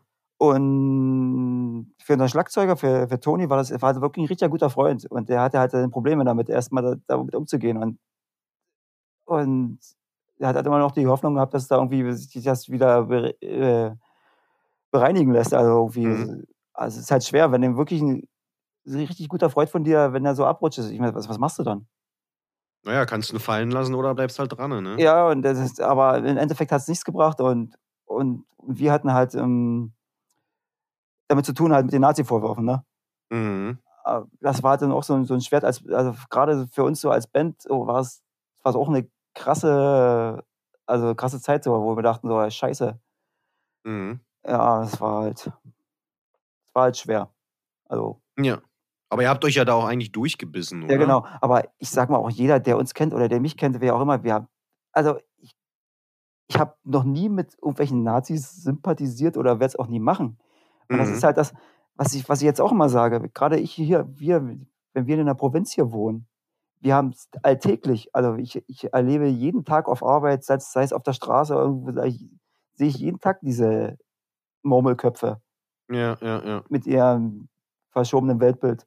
Und, aber es ist halt das aus einer, wenn du jetzt zum Beispiel in Berlin wohnst oder in, in, in diesen Szenevierteln, in dieser, in dieser, Ja. in dieser Blase halt, kriegst du, siehst, wann siehst du da mal einen Nazi? Ja, ja, na, absolut, da bin ich voll bei dir. Und das ist halt ziemlich schwer. Also, ja, Ja. ja das Ja. war für damals, für uns als Band, wir hatten wir wirklich damit zu tun. Also, das war krass eigentlich. Aber, Aber das ging ja auch so über diese Foren dann so ein bisschen Genau. rum, oder? das ist, es geht über die Vorne. Das ist ja, und dann, aber uns hat eigentlich, wenn du so willst, hat uns eigentlich, haben es vielleicht eins, zwei Leute direkt angequatscht. Es Aber war- ansonsten nie, niemand, oder? Nee, das, das ist das, das ist das- das, was ich auch mal, was ich traurig finde. Ich habe immer Ja. gesagt auf der Bühne, wenn jemand ein Problem hat, kann gerne mit zu mir kommen. Ich erkläre es ihm, bla bla bla bla. Mhm. Also ich wüsste jetzt nicht, dass es irgendwann mal passiert ist. Mhm. Aber halt woran, woran liegt's? Also hast, hast du eine Erklärung dafür, dass, dass da sich so diese Anonymität einfach ausgenutzt wurde? keine Ahnung. Ich, ich weiß nicht. Obwohl woran- ja, weißt du, mit Hardcore immer so Community und Mhm. bla, alle, alle One Family. Na, vielleicht, vielleicht ist es auch dieses, was dann, was da viele sowieso anstößig fanden, schon dieses immer dieses, dieses unser elitäres Auftreten in Anführungszeichen, weil wir halt, Mhm. äh, halt in Gruppen immer auftreten, was ich ja gerade schon erklärt habe, warum. Ja. Und, und dann dachten sie, okay, jetzt, jetzt haben wir es. Wir wussten es schon immer irgendwie. Ich weiß es nicht. Keine Ahnung. Jetzt haben wir sie endlich. ja, ja, jetzt haben wir was gefunden. Okay, abgefahren. Ja, also Das war jetzt wirklich, also das war eine schwere Zeit. ja. War jetzt aber, also war das auch ein Grund, irgendwann die Band zu beenden? Nein, das, das nicht. Okay, okay. Ja. Warum habt ihr die Band beendet? Au, da, ja, darüber habe ich mir auch Gedanken gemacht, warum es war. Tom, also damals, das war jetzt 2010 muss das gewesen sein, als wir aufgehört haben. Äh, Ja, das kann also irgendwie ja, also 2011 2010, 2011 oder genau, irgend sowas. 2011 haben wir unsere letzte Show gespielt, Mhm. aber wir hatten vorher fast ein Jahr nicht gespielt. Okay. Also ich muss so 2010 gewesen sein. Ich hatte damals meine jetzige Frau kennengelernt Mhm. und Tomic, Tomic dachte ja mal, bis wir uns mal darüber unterhalten haben, dass es immer an meiner Frau lag, dass ich dann sie kennengelernt habe und dann gesagt, okay, sie ist halt das Wichtigste jetzt in meinem Leben. So war es aber nicht. Ja. Und erstmal schöne Grüße an Tomic in dem, in dem Anpunkt. Und ich Im Endeffekt habe ich das, das alles schleifen lassen. Also ich glaube, ich, ich, ich, ich, denke mal, ich bin der ausschlaggebende Punkt gewesen, dass das im Sande verlaufen. Erstmal äh, hätten wir den nächsten Schritt machen müssen, also wirklich nur noch unterwegs touren, touren, touren. Okay, wart ihr, also wart ihr bewusst an dem Punkt? Also, oder- also wart ihr wissentlich an dem Punkt, dass ihr äh, gesagt habt, okay, wir, wir sind jetzt, wir können uns jetzt entscheiden. Entweder wir geben jetzt, also wir legen noch eine Schippe drauf, oder aber wir lassen es es bei dem Pensum, was wir jetzt fahren. Nee, wissentlich war es, glaube ich, nicht. Das war so Okay. ein, im Nachhinein, wenn ich jetzt, wenn ich jetzt Mhm. re- reflektiere, hätten wir das so machen müssen eigentlich. Ja. Ja, ja. So wie Riske das jetzt zum Beispiel machen. Also so, da habe ich, von Jungs habe ich auch größten Respekt, dass die, da- was die da abliefern. Ja. Gut, gerade eben nicht, aber davor. Ja. Ja. Ja, und wie gesagt, zur, zur Trennung zurückzukommen, Mhm. da sind wir bei unserem Schlagzeuger. Äh, schöne Grüße an Toni hoch, ne? Damals hat er sich äh, menschlich war, war, ich weiß nicht, was, was, auf welchem Weg er da war. Also es hat einfach nicht mehr gepasst menschlich. Also er war so, das will ich jetzt ja nicht weiter ausführen, aber es halt menschlich war er, hm, hat, Nicht mehr der Alte. Genau, hat, hat nicht zum, also hat nicht, hat nicht mehr gepasst, so gerade in der Zeit. Aber ich, Mhm. jetzt muss ich sagen, Toni hat sich wieder gefangen, ist ein Megatyp. Alles Okay. cool. Also ist wieder, äh, Toni, wenn du das hörst, bin stolz auf dich, was du gemacht hast. Siehst du? äh, oder was er jetzt so Ist macht. auch mal schön. Genau. Aber damals war es halt, hat halt nicht mehr gepasst. Ja. Und, und, und wie gesagt, ich habe mich mit Tomek drüber unterhalten und der dachte immer, es liegt an meiner Frau. Ich so, nee, es liegt nicht an meiner Frau. Also da, das, das lag einfach nur an der ganzen, Ja. es hat halt nicht gepasst. Und dann haben wir noch eine Show gespielt damals und dann war es das. Und dann war es das. Und dann jetzt, wie viel? Sechs, sieben Jahre später nochmal? Genau. 2018 auf, war das, den, ne? auf dem ersten, auf der ersten, auf dem ersten Bring It Down Fest. Genau. Da gab es ja nochmal eine, eine kleine Reunion. Ja. Also Ja. ich, ich war der größte, der größte Zweifler an der Sache. Aber jetzt äh, im Nachgang? Ich war positiv überrascht, dass es funktioniert hat. Na, siehst du. Ja. Also doch vielleicht nochmal ein, ein Businessmodell? Something Boah. inside? Nee, something, nee, also, also nee, nee, nee. Das, die hatten ihre Zeit und gut ist. Ja, ja. Verfolgst du noch äh, aktiv Hardcore-Punk irgendwie bis. äh, Auf so- alle Fälle. Also ich bin, ja, alles was Neues. Ich bin ja wirklich, also ich, ich würde sagen, ziemlich auf dem Laufenden. Also Okay, was, cool. was in meiner Hardcore-Blase so aktuell ist. In deiner musikalischen Genau. Hardcore-Blase. Ja, ja, okay. Ähm, hat sich. Hat sich da irgendwas verändert? Für, für dich? Also, keine Ahnung, irgendwie. Ich meine, du bist ja, ne, du bist groß geworden, du hast, du hast einige Bands durchlaufen, ne, hast selber, also warst selber in einer relativ aktiven Band aktiv. Ja. Ähm, und wenn du das so mit dieser heutigen, wie gesagt, jetzt mal so Corona außen vor, in dieser, mit dieser heutigen Hardcore-Szene vergleichst, ist das, ist das ähnlich wie früher? Ist es weniger geworden? Ist es dasselbe? Was heißt weniger? Also, es ist, also ich habe, gut, Oder mehr? Keine Ahnung. das, das Thema hatte ich gestern. Ich, hab, ich war gestern noch bei einer Geburtstagsparty Mhm. und da war, da war Ronny auch von Risket da. Das Thema, Mhm. das Thema hat man da auch gerade. Zum Beispiel mit Ronny von Risket habe ich damals mit Daybreak zusammengespielt. Ah ja. Und egal, da hatten wir auch das Thema, äh, dass Hardcore immer so wie so, so in Zyklen passiert. Mhm. Habe ich das Gefühl, also, so, also bin ich aber nicht, glaube ich, nicht der Einzige, dass es mal groß ist, dann wird es wieder kleiner, dann wird es wieder groß. Und gerade eben du es ja, die 90er sind so sowas von zurück, Ja, soundtechnisch. ja. Das ist ja, also irgendwann, irgendwann kommt dann wieder die nächste, also sag ich mal, keine Ahnung, vielleicht der, der Use Crew Hype. Das ist dann immer so, so ein Revival. ja, es ist, das ist immer so ein Kreislauf. Krass. Ja, ja. Ja. Aber eigentlich siehst, also em- empfindest du das schon als, als positiv, so wie es gerade ist? Also auch wenn es in Zyklen immer in so Wellen kommt, was auch immer, aber da ist schon noch Bewegung, oder? Das ist auf alle Fälle. Also ich hatte ja, ich hatte ja damals schon die, die, die erste Folge mit Gregor gehört mit dir. ja. Und da hattet ihr das, was, was kommt zum Beispiel, was kommt nach Agnostic Front und was kommt nach den Bands. Genau, genau. Und- das, da, da wollte ich jetzt so ein bisschen hin, was so deine, Also deine Idee ist. meine, also da ich ja nicht so sozialisiert wurde über, über Agnostic Front und über, über die ganzen, was, ganzen größeren Hardcore-Bands wie Madball und sowas, das hat ja bei Mhm. uns, also hat bei mir als 15-Jähriger nicht stattgefunden. Mhm. äh, ist das für mich schon immer so, wie es wie es eigentlich ist. Sicherlich haben die großen Bands, die haben, wie, wie ihr das Thema hattet, die haben in Europa die, die, die, die Wege geschaffen oder das geprägt, damit sie so klein, auch kleine Bands touren können. Mhm. Das haben die ja alles erarbeitet. Das, aber für mich waren schon immer nur kleine Bands, die kommen einmal auf Tour und danach war es vorbei. Das war, Okay, das war bei mir halt schon zum Beispiel Unbroken. ja, Mitte, ich weiß, 94 waren die da, glaube ich, da. ja. Und da kam einmal auf Tour, ich habe es mir zwei, drei Mal angeschaut, vorbei. Das waren die ganz, also wie gesagt, die großen Bands haben für mich halt einfach nicht, ex- also musikalisch. Aber exist- das ist ja auch, das ist ja abgefahren. Okay, das finde ich, ja, find ich ja wahnsinnig spannend. Also, dass das wirklich so eine, also wie so ein, wie so ein Ist-Zustand da für, dich war und ist, dass halt Bands, ja, die kommen halt einmal oder zweimal und dann ist es auch wieder vorbei. Also, Genau. dass das gar nicht so, ein, so eine Kontinuität hat. Außer natürlich hast du ja den 19 Battery gehabt, ne? Ja, Die Gefühl- auf vielleicht eine Ausnahme. ja, So, ne? aber so, ja. Oder Earth Crisis damals war, ich war, müsste, müsste es auch 94 gewesen sein oder 95, ich weiß gar nicht. Die hatten gerade die, die All Out War und die Firestorm draußen Mhm. und da kamen die für drei Shows nach Deutschland.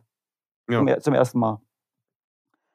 Ich war, ich war Berlin, Essen und irgendwas anderes noch. Mhm.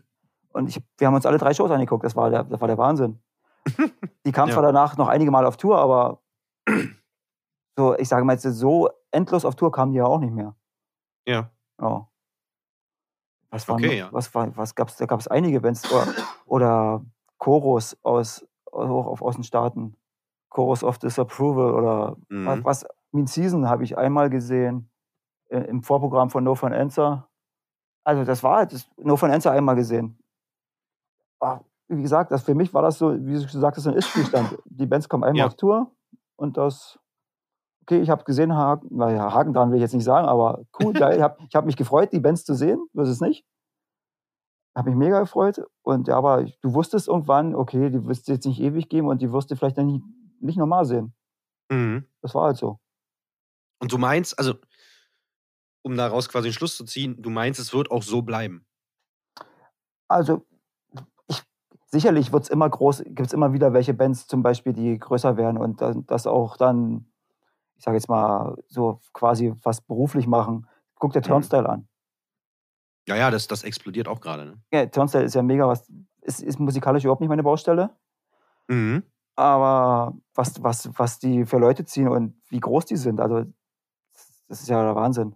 Ja, ja. Na, und kommen ja ne, eigentlich auch aus dem Hardcore. Ich weiß nicht, genau. da bin ich jetzt auch nicht so, so im Thema drin, aber so richtig klassisch Hardcore ist es ja auch nicht mehr. Ne? Aber das Thema hatte ich auch mit Tomic gehabt. Ich glaube, er- meinte, sie bezeichnen sich selber aber noch als, als Hardcore-Band. Okay. Ich, Okay. Also ich, ich für mich nicht nachvollziehbar, Mhm. aber okay, ja. Also die Typen sind auf alle Fälle aus dem Hardcore, also haben ja auch, Naja, logisch, ja. merkst ja auch, dass sie, dass sie, dass sie wirklich Ahnung haben, was, so- was, was so noch passiert. Mhm. Das rechne ich denen an, aber musikalisch ist das, wie gesagt, nicht, ist das nicht meins. Ja, ja. Ja. Okay, na, also es, es bleibt also spannend. Ja, und weil, weil, ihr auch, weil ihr auch sagtet, hier Agnostic Front, was sie, oder, oder wie sie heißen hier, keine Ahnung, Sick of the All Madball, wie sie sich Mhm. den Arsch abgespielt haben. Und dass es halt die heutigen Bands halt, äh, da musste ich ein bisschen schmunzeln, weil Gregor meinte so, die heutigen Bands halt das nicht mehr machen, aber du musst mal sehen, in welchem Background Agnostic Front hatten. Die kamen von der Straße. Wenn es so Ja, willst. die hatten ja nichts. die hatten nichts außer Touren. Und heute Ja. die, heutzutage die Bands sind ja irgendwelche Mittelklasse-Kids. Ja. Die gehen auf Tour, machen mal, sind, sind auf dem College noch, haben sie ein bisschen Zeit, touren und dann fängt das, fängt das, fängt das, fängt das Normalleben an, nach- dem College müssen halt arbeiten und Dann dann, geht's halt nicht mehr, ne? genau. Also so meine, so meine Sicht auf, auf die Dinge. Mhm. Mhm. Ja. Und Ja, das- aber es ist ja trotzdem irgendwie ein, ein spannendes Thema, ob da Ja. irgendwie doch nochmal, wie gesagt, mit Turnstyle, das ist ja durchaus eine Band, ne? Die dann Genau. irgendwie aus dem Hardcore kam und, und jetzt vielleicht unserer persönlichen Meinung nach nicht mehr Hardcore spielen oder irgendwie so, aber irgendwie ja doch noch da bei den, bei den Kids irgendwie am Start sind, so, ne? Genau, und, genau. Äh, mächtig groß sind auch mittlerweile. Mega groß, das ist der Wahnsinn, ey. Ja, das, das deswegen. Allem, Ähm, wenn man auch überlegt, wie die angefangen haben mit der, mit der Seven und so musikalisch auch, ne? ja, absolut. Wahnsinn. Absolut. Nee, also ja, äh, finde ich, finde ich eine spannende Sichtweise. Also das ist so, ich, ich behaupte jetzt einfach mal, du gehst davon aus, da wird, da wird immer was nachkommen, aber jetzt nicht, nicht konstant und dauerhaft. es kommt immer was nach, ob es dann so, es wird immer wieder einige große Bands geben, das gehe ich von auch von aus. Ja. Aber so, dass, dass immer wieder was nachkommt, da habe ich, da ich gar keine Sorge, dass es nicht passiert. Mhm. Äh, Also. Thema Nachkommen ist eine hammergeile Überleitung. Belief. Belief. ja. Da kam ja auch noch mal was nach bei dir. ja, kam noch. Und- Aber Belief, äh, ohne, ohne das Projekt jetzt kleiner machen zu wollen, als es ist, ist ja eigentlich eine, eine, ein Hobbyprojekt, oder? Ja, das ist bloß eine Nebenbaustelle von Riskit, sag ich jetzt mal. Mhm. Also ja, es ist, wir, wir wollen das schon machen, da hängt auch unser Herzblut so dran an der Sache. Mhm. Aber es ist halt jetzt, es wird jetzt nicht in dem, in dem Rahmen stattfinden, wie Something Zeit stattgefunden hat. Ja. Also, Sagst du jetzt. sage ich jetzt, aber gut, zumal, zumal erstmal, weil, weil Riskit ja erstmal bei den Jungs auch äh, erste, die erste Prämisse hat. Ja, klar. Und da ist er, ist wie- ist schon- ist ja schon größer als, also alles gut. Nee, passt Ja. schon. Es ist halt ein Seitenprojekt. Okay. wo, wo wir so unser, unser, oder ich so, oder wir, was auch immer, und, Die alten Herren kommen nochmal zusammen. na, und auch, auch noch was zu sagen haben. Also so, ist Ja. es nicht. Ne? Ja, nee, macht, macht, macht Sinn. Ähm, eine weitere große Baustelle, äh, behaupte ich jetzt einfach mal bei dir, ist Straight Edge. Ja. Zieht sich, ja, muss ich wieder zurückkommen auf, mein, auf den Anfang damals. Ich war immer noch Hip-Hop, übelst tief, Okay. im, äh, übelst tief im Hip-Hop und war aber schon Straight Edge. Aber bewusst Straight Edge? Also, dass du gesagt Bewusst, hast, ich habe keinen Bock oder warst einfach zu jung zu saufen? Nee, nee, so ist es nicht. Ich war einfach bewusst. Okay. aber ich habe halt noch Hardcore hab ich ein bisschen gehört, aber ziemlich noch viel Hip-Hop. Mhm. Und dann als die ganze, als das, das dann, ich habe ja viele Public Enemy und die ganzen politischen Sachen mehr gehört, was die- wie es halt damals Ja. Anfang der 90er im Hip-Hop so war. Und Ja. aber als dann der ganze Gangster-Rap aufkam, mit den ganzen Drogen, alles drum und dran und diesen Gangscheiß, Mhm. Das war dann der, der Punkt für mich zu sagen, okay, das funktioniert so nicht mit meinem, was ich eigentlich, wie ich so lebe und, und dann habe ich mich dann doch mehr dem Hardcore zugewandt, weil, weil die das mehr transportiert haben, also die, gerade die ganzen Straight Bands. Ja, ja, ja. Ähm, war das, also hast du hast du es mal probiert? Klingt jetzt so richtig Was? verführerisch. Hast du mal, hast, Ich habe auch mal, mal gesoffen? na klar, ich war, also das letzte, ich war, hatte auch sogar richtige Abstürze, also Silvester 91, 92, ich weiß nicht mehr, was da passiert ist. Also ich war wirklich, dann wusste ein paar Tage später in der Schule, alle haben, haben so gegrinst und mich angeguckt. Ich so, alles klar, hm, schön. Das war eine gute Party offensichtlich. Ja, ich, hatte, ich bin beim, bei, damals bei meinem Klassenkameraden aufgewacht, hatte ein blaues Auge, ich weiß nicht mehr warum. ja, also das war, Okay, und dann de deswegen bewusst oder wegen der Musik, dass du gesagt hast, das irgendwie mit dem, mit dem Saufen, mit den Drogen, das, das ist alles nicht meins? Also Erst- woher kam denn dieser Entschluss zu sagen, nee, ich, ich trinke jetzt nicht mehr? Oder nehme Drogen? hm, na, wie sollst du sagen? Also, du, damals als, erstmal bist du ja sowieso als Teenie, bist du ja sehr leicht beeinflussbar, gerade in irgendwelchen Richtungen. Und die Jungs von Mhm. New Behavior haben mich dann halt so in die Richtung gestoßen, sage ich mal. Die waren ja alle, die waren ja alle Edge. Und wo ich dann mir sagte, okay, eigentlich brauchst du es nicht. Ja. Und da muss dazu sagen, damals zu Ostzeiten wurde sowieso übelst viel auch in den Familien so Alkohol konsumiert. Und mein Vater hatte, sag ich jetzt mal, auch ein sehr gutes Verhältnis zum Alkohol. Er war jetzt kein Alkoholiker, würde ich jetzt nicht behaupten, aber er hat sich auch später wieder gefangen, war alles gut. Und Ja. wo ich mir dann sagte, eigentlich, das willst du nicht. Ja. Das, das will ich nicht. Und dann, von da habe ich gesagt, okay, ich mache das nicht mehr. Das brauche ich nicht. Ich habe es probiert. Okay, ich, ich weiß auch, worüber ich spreche. Es ist jetzt nicht so, dass ich es nie probiert habe. Mhm, absolut, ja. Ich habe auch mal am Joint gezogen, so ist es nicht damals. Ja. Aber ja. Und dann, War nicht- okay. Nicht deins. Nee, wo ich dann sagte, okay, brauche ich nicht. Alles gut. Aber ist das eine Sache für, für dich, für dich selber oder hattest du schon ähm, auch irgendwie mit Something Inside, mit den Texten und so weiter schon so, so ein, weiß ich nicht, so einen Anspruch, auch andere Leute davon zu überzeugen? Was heißt überzeugen? Ich wollte einfach nur die Sicht, meine Sicht auf die Welt dadurch zu veranschaulichen. Okay. Also zum Beispiel, viele sagen ja mal, dieses ganze Straight-Ding ist so persönlich, persönlich. Auf, es gibt so, äh, für mich gibt es zwei Sichtweisen. Einmal Mhm. so die politische, wenn du es willst, und einmal die, die persönliche. Klar, schön, okay, ja, ja. das ist, ist halt persönlich für jeden, kann er machen, was er will. Aber für mich, Ja. für mich ist es zum Beispiel äh, aus diesem ganzen Anti, Anti-System-Gedanken, Mhm. weil zum Beispiel, wenn du Zigaretten konsumierst, dann sind, wie viel, mit wie viel Steuern ist es belegt? Ich Ja, weiß ja, gar nicht. Äh, Keine Ahnung. Also weiß ich auch ja, ja, Zigarettensteuern, bla bla, Ja. dann Genusssteuer, was alles drum ist. Ich weiß, beim Alkohol dasselbe, Alkoholsteuer und dann nochmal, ein- ja, ja. Wo ich dann aber sage, wenn ich doch dagegen das System bin, dann schmeiße ich doch dem System nicht noch extra Geld in den Rachen. Mhm. Mhm. Also das, das ist so, war, heute, heute sehe ich es auch ein bisschen liberaler, aber damals, das war so mein Ansatzpunkt auch.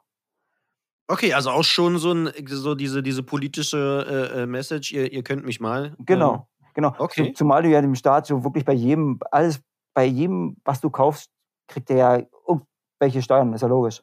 Ja. Und aber ich, für mich dann, wo ich dir gesagt habe, ich muss das nicht noch extra machen. Mhm. Da. Ja, verstehe ich. Ja. Cool.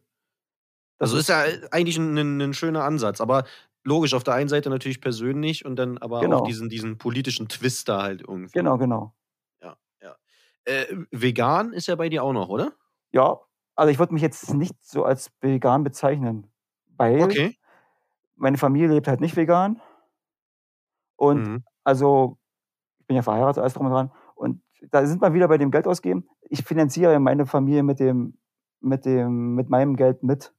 Mhm. Und daraufhin, weil es ja mein Geld ist, aber was da, und ich kaufe ja auch nicht vegane Sachen für meine Familie. Deswegen würde ich mich jetzt persönlich nicht als, nicht als vegan bezeichnen, weil ich ja Okay, aber du, du ernährst dich vegan, sagen wir es so. ja, größtenteils ja. Okay. Ähm, hatte, ich, hatte ich an anderer Stelle auch schon mal äh, angesprochen. Ähm, Vegan Jihad. Hardline. Äh, Ist doch, also ist doch absoluter Bullshit, oder? Ich, ich muss sagen, damals, ich war richtig tief drin. Wirklich? Ja, ja, klar. Jetzt, jetzt, wie gesagt, mein, meine Familie lebt ja auch nicht vegan, drum und dann. Ja. War, das war halt, das kam halt Earth Crisis, die ganzen Hardline-Sachen. Mhm. Und du bist Mhm. halt so Step by Step in dieses Ding rein. Also, das war wirklich, ja, das war krass gewesen. Also, jetzt, heutzutage, muss, ich, muss ich auch ein bisschen drüber schmunzeln, so. Ja. ne? Aber damals, ich war 15, 16, 17. War, war Hart richtig, überzeugt davon, ja, ja. ja, genau. Das war, Wahnsinn. ja, Wahnsinnstyp, ey. war, war richtig tief drin. Also war wirklich krass. Alter, siehst du, äh, ich bin, ich, äh, ich muss mir heute kurz nochmal selber auf die Schulter klopfen. Ich bin hier heute der Über Überleitungsmaster. ähm, pass auf, jetzt, ähm, weil Vegan Jihad, da fiel mir, also ne, Flufffest äh, Okay. fällt mir dazu nur ein und dann Ja. diese Merch-Stände von, von irgendwelchen obskuren äh, Bands, die da gespielt haben mit ihren Vegan Jihad äh, äh, Merch, der äh, bei uns damals auf jeden Fall mächtig für Furore gesorgt hat, weil auf völliges Unverständnis gestoßen ist. Also auf der einen Seite vegan waren wir irgendwie auch nicht so richtig und dann aber äh, dann noch diese Dschihad-Geschichte damit reinzubringen, das war irgendwie völlig unvereinbar für uns. Also für mich nach wie vor, aber gerade, also da, wie gesagt, auf diesem Festival, das war schon krass. Ich glaube, gerade gerade im Osteuropa ist das, ist das ziemlich groß, glaube ich. Ich, ja, also das, so sah es dort. Ne? Flufffest ist ja sowieso immer so ein bisschen be besonders gewesen. Ähm, aber ja, ich weiß nicht, ob es immer noch so ist. Ich kann, kann ich auch nicht sagen, ich war schon lange nicht mehr da. Ja, deswegen, ähm, aber ja, auf jeden Fall spannendes Thema. Ähm, beim, beim Thema Flufffest, pass auf, äh, ja, habe ich, noch- hab ich noch eine Story äh, mit dir. oh, Ja, ja. War so, ja, äh, bin mir nicht mehr 100% sicher. Also bei, es gibt so zwei Situationen, wo, wo, ich, wo ich dich ähm, so noch so vor meinem inneren Auge sehe. und natürlich nur negativ, ne? Nein, positiv.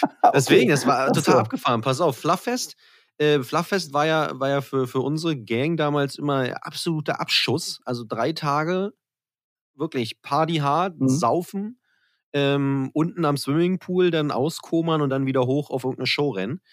Ähm, also die Szene, die sich definitiv abgespielt hat, war, dass wir hinten durch diesen Wald irgendwie runtergegangen sind zum, Ins zum, Freibad, genau. ins Freibad, genau. Völlig verkatert, völlig zerstört und du und ich weiß nicht, noch ein oder zwei andere äh, äh, Kollegen sind uns entgegengekommen, joggend. Wir joggen nicht, wir laufen bitte. Okay. Ne, für uns war es, wo du dachtest, Alter, guck dir mal diese Something Inside-Typen da an. Völlig Wahnsinn. Irgendwie frühst da um 10, weißt du, aus diesem völlig überhitzten Zelt da gekrochen, runter am Pool und dann irgendwie entgegengekommen. Ähm, und genau, und ich glaube, diese andere Situation, das war auch so ganz dunkel, da bin ich auch aus dem Zelt raus zum Pinkeln und da bist du, da bist, seid ihr, glaube ich, zum Joggen oder zum Laufen gegangen. Wahnsinn-Story. Das jetzt, als, als ich hier da, über diesen Podcast so ein bisschen nachgedacht habe, fielen mir diese beiden Stories ein. Ich dachte so, was für Typen damals gewesen. Ähm, abgefahren. Damit sind wir nämlich auch schon beim nächsten Thema, beim Thema Laufen. Sport. Sport, genau, Sport im Allgemeinen. Oh, ein bisschen verschnuppert hier immer noch. Also Sport, Sport war schon immer in meinem Leben da. Wa- Was für ein Sport? Also immer nur Laufen oder auch nee, das fing, das fing ja in der Schule schon an. Zu DDR, wie, wie sind wir wieder bei DDR, zu DDR-Zeiten, da war es ja, ist ja nicht so wie zu heutzutage heute, da war ja, da wurdest ja richtig getrimmt, also sportlich. Mhm. Und, und versucht in irgendwelche Richtung zu schieben. Die haben ja, Leistungssport ist ja bekannt, dass der in der DDR richtig groß geschrieben wurde. Und Ja. dass das ja auch in ihm mit rechten Dingen zuging. Mhm. Und die wurden, halt, die Kinder wurden halt so, sag ich jetzt mal, wurden abgecheckt, was, was denen liegt und was die machen könnten. Und dann wurden sie halt in, so in Trainingszentren geschickt und hast du nicht gesehen. Mhm. Ja. Und das wurde ja zu der Zeit schon gefordert und ich war auch äh, in der Leichtathletik schon ziemlich gut. Mhm. Okay. Und ich sollte dann in so ein, das war dann einmal in der Woche oder zweimal in der Woche, war ich dann auch in einem Trainingszentrum, hieß das TZ? Oder, oder hieß das? Mhm. Ich weiß es gar nicht mehr, ich krieg das mal zusammen. Auch Leichtathletik und viel Laufen auch. Und ich sollte dann zur Sportschule sogar. Okay. Aber meine Mutter oder meine Eltern wollten das halt damals nicht. Das war auch kurz vor der Wende. Also. Mhm. Mhm. Und ich habe natürlich damals abgekotzt, ich wollte zur Sportschule. Aber meine Eltern haben gesagt, nein, die möchten das nicht. Und im Nachhinein bin ich auch ganz froh drüber. Weil, dann, weil man nach der Wende so mitbekommen hat, wie es dann zur DDR-Zeiten ablief in der Sportschule, hier in, keine Ahnung, ja, gerade wenn es dann größer wurde mit irgendwelchen dubiosen Mitteln und ah, Mit Doping und so. ja, genau, das war ja Staatsdoping. Mhm. Ja. Und nach, danach, als ich aus der Schule raus war, war halt Sport eigentlich eher nicht so der Fall. Und dann kam Mhm. Skateboardfahren. Oh, okay. Skateboard wirklich, also ich Skateboard fahren jeden Tag, jeden Tag. Das ist ja auch eine Art von Sport. Absolut, ja. Und dann bin ich irgendwie, keine Ahnung, wie ich angefangen habe, zu Hause, glaube ich, ein bisschen so Fitness, bisschen Liegestütze, alles drum und dran. Und bin ich dadurch in, in so, irgendwann bin ich dann ins Fitnessstudio gegangen. Also wir hatten bei uns im Jugendhaus unten so einen Riesenraum, Fitnessstudio, und da haben wir mal gepumpt. Geil. Also wirklich, das war jetzt, das war jetzt kein richtig viel, aber du hast halt im, im Monat 5 Euro bezahlt, glaube ich, und Mhm. du konntest halt trainieren gehen. Die hatten wirklich alles da, von Handelbank bis alles drum und dran. Ja. Die wollten halt den Jugendlichen was bieten. Und fand ich gut, haben wir gemacht. Und irgendwann habe ich mal aber haben wir mit, mit den Jungs Fußball gespielt. Okay. Und ich war halt, ich habe da, also für meine Größe, ich habe zu damals Zeitpunkt 80 Kilo gewogen, also rein, reine Muskelmasse. Jetzt, also das war hoch wie breit. Mhm. Und ich hatte halt keine, überhaupt keine Ausdauer. Und ich beim Fußballspielen, ich habe gejapst, okay, ich, da dachte ich mir so, das kann, das, das kann jetzt nicht so bleiben. Mhm. Und habe halt angefangen zu laufen. Bei uns, bei uns hast du ja in Senftenberg so einen See, der Senftenberger See, ehemaliges Tagebau, ehemaliger Tagebau, genau. Und da Ja. so, daneben fließt ein Fluss. Und da hast du mehrere Brücken immer ab, in mehreren Abständen. Und ich bin dann immer so, wenn ich die erste Brücke als Wendepunkt ohne Anhalten geschafft habe, habe ich die nächste Brücke genommen, nächste Brücke, nächste Brücke und dann ja, wurde Laufen halt immer wichtiger. Ja, also wichtiger als Puppen. Genau. Mhm. Ja. Okay, So. aber das, also jetzt muss man ja ne, mal so ein bisschen äh, Laiensprache hier auch irgendwie äh, äh, anbringen. Also laufen wäre jetzt für mich, ich laufe von meiner Haustür zum Auto. so, also, ne, und du meinst ja laufen im Sinne von, wie ich es jetzt gesagt habe, Joggen. joggen, so, Ja. ne? Aber bei dir kommt ja jetzt irgendwie noch dazu, du bist ja jetzt nicht jemand, der, also keine Ahnung, du stellst dich jetzt nicht auf die Straße und, und läufst jetzt eine gerade Straße lang, sondern du bist ja irgendwie über Stock und Stein irgendwie unterwegs, ne? Du rennst ja da irgendwie die Berge hoch durch irgendwelche Wälder und irgendwie sowas. Genau. Also Das nennt sie ja, das nennt sie ja Trailrunning. Mhm. Und das, da ist sogar auch meine Frau dran schuld, dass es so gekommen ist. Also daran ist deine Frau schuld. Daran ist meine der Frau schuld. Auflösung von Something Inside nicht. Nee. äh, aber an, an der Sache. Es, Ja. es ist, und zwar, wir waren im Österreich-Urlaub. Ich war eigentlich ein reiner Straßenläufer. Ich habe es gehasst. Also, sobald jeder Grashalm war zu viel. Okay. Ich war so reiner Asphalt, konnte Ja. ich meine, meine Geschwindigkeit auf meine Uhr geguckt, oh, die Geschwindigkeit musst du halten, da willst du hin, alles klar. Mhm. Und, aber in Österreich waren wir auf einem, auf einem Biobauernhof, haben Urlaub gemacht mit den Kids, alles drum und dran. Und wir haben genau Mhm. auf der Hälfte vom Berg gewohnt. Also auf 1000 Meter, glaube ich. Und dann ging es mal 1000 Meter nach oben und 1000 Meter nach unten. Wir waren genau auf der Hälfte. Und, aber ich wollte da trotzdem laufen. Und ich bin vom Bauernhof runter und ich habe auf meine Uhr geguckt. Ich so, Kacke, die, oh Mann. Ich, weil ich war ja am Berg. Ich, muss, ich konnte meine Geschwindigkeit halt nicht halten. Ne? Na, logisch, ja. ja. Und ich war es ja auch nicht gewohnt. Ja. Und dann, ich wollte aber trotzdem hoch zur Spitze und, und das hat mich halt angefixt. Also, genau. Ja. Dann bin ich dann. Ja, und- ja. Ja. Und dann war da noch in, in dem Urlaub war dann noch äh, im Wettkampf. Zu, zufälligerweise waren dann die ja, Adidas Infinity Trails. Okay. Das war so ein, so ein großer Wettkampf, so ein bisschen weltmeisterschaftlich aufgezogen.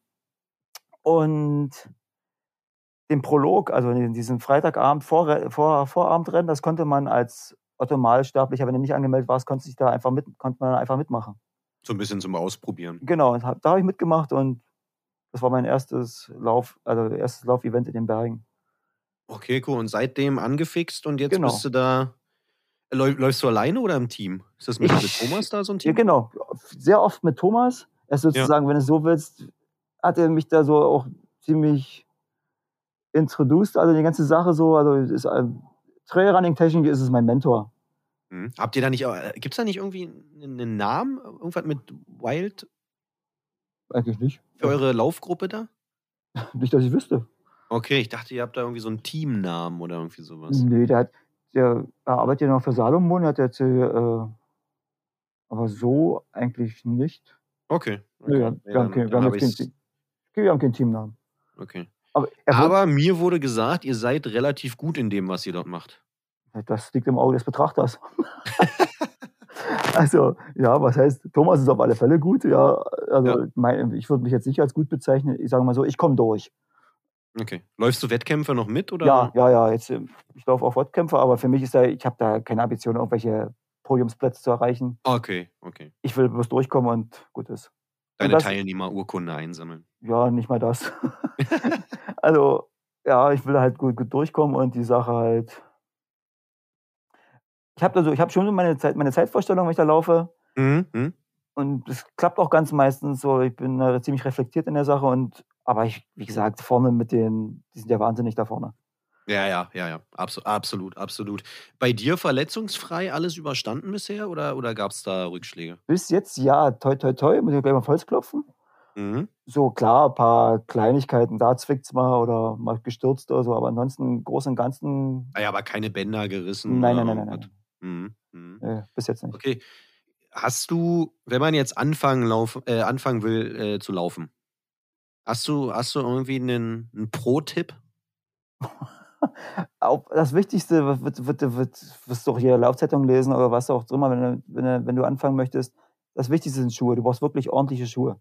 Okay.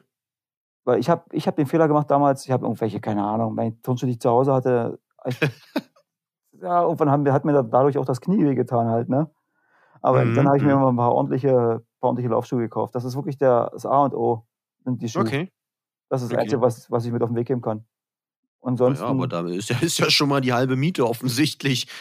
also wirklich, das, eins, das Wichtigste sind die Schuhe. Cool. Ja. Das, das, das ist doch mal äh, ein amtliches Schlusswort für den Hauptteil. Ja. Weil äh, damit, damit bin ich jetzt nämlich hier quasi durch. Äh, bleibt nämlich zum Ende nur noch das allseits beliebte, bekannte, gefürchtete Wunschline-up. Oh, ei, stimmt, da hatte ich mir Gedanken gemacht. Genau, also ne, nur noch mal die Spielregeln für dich auch noch mal. Du bist Veranstalter. Ja? Du machst eine Show, auch wenn du's, auch wenn du's langweilig oder, oder du bist zu faul dafür. Jetzt bist du's nicht. Für, für das Line-Up würde ich sogar machen, glaube ich. Okay. Äh, unendlich viel Geld. Und Du kannst Geld. tote Bands zum Leben erwecken.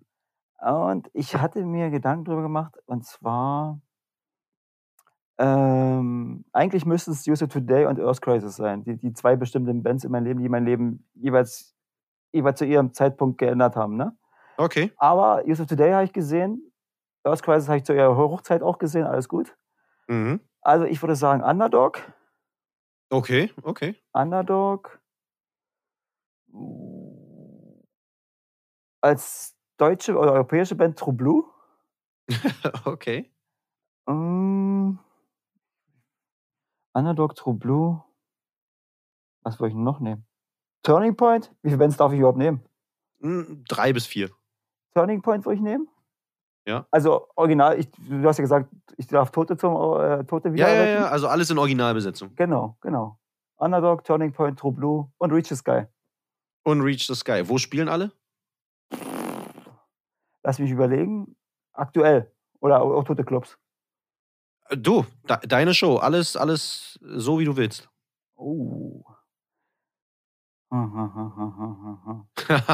Das, darüber habe ich mir keine Gedanken gemacht. Hm, wo spielen die? Ja, Weiß ich, Ich vielleicht gibt es ja einen Laden, der dich so äh, Ich würd jetzt einfach- hat. Aktuell geprägt, wie gesagt, äh, geprägt. Wir waren ja nur immer außerhalb unterwegs. Bei uns waren Mhm. eher kleinere Shows. Äh, Aktuell würde ich die Chemo nehmen in Dresden. Okay. Ja, das passt. Ich, Aber das ist doch, ich das ist doch eine, eine, eine Ansage. Ähm, denke, ist ja auch ein ich, toller Laden. ich wollte gerade sagen, und ich denke mal, das Line-Up würde die Bude auch voll machen. Ja, davon kannst du ausgehen, ja.